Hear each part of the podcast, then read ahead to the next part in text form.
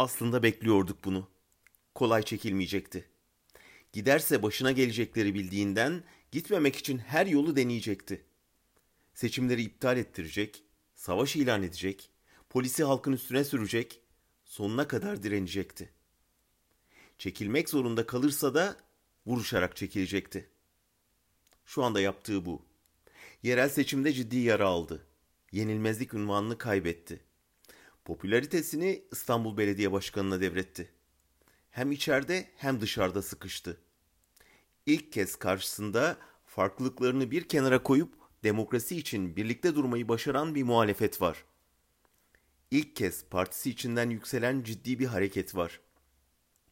İlk kez saraya çağırdığı barolar davetiyeyi geri yolluyor.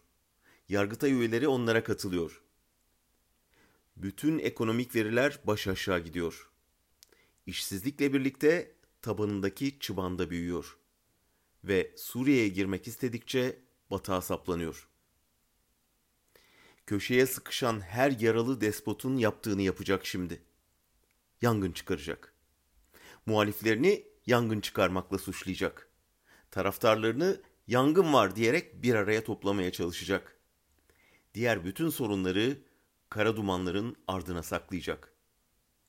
Daha önce 2015'te denedi bunu. Sonuç aldı. Yine yaparım diye düşünüyor. Yanılıyor.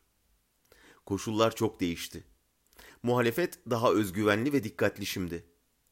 Diyarbakır Belediye Başkanı'na yapılan darbeye ilk tepki İstanbul Belediye Başkanı'ndan geliyor. Eskisi gibi muhalefeti bölemiyor.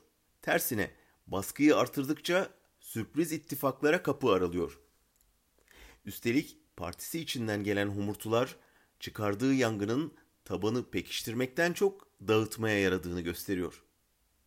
Dünya seçilmişlere karşı atanmışları tercih eden bir dikta rejimi hayal ettiğini daha net görüyor.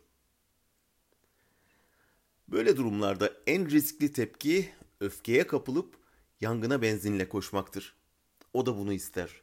Yangın büyüsün, herkesin gözünü korku büyüsün ki o rahat hükmetsin.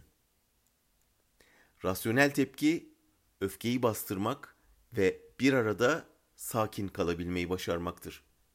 Bir arada çünkü bu durumlarda dayanışma elzemdir.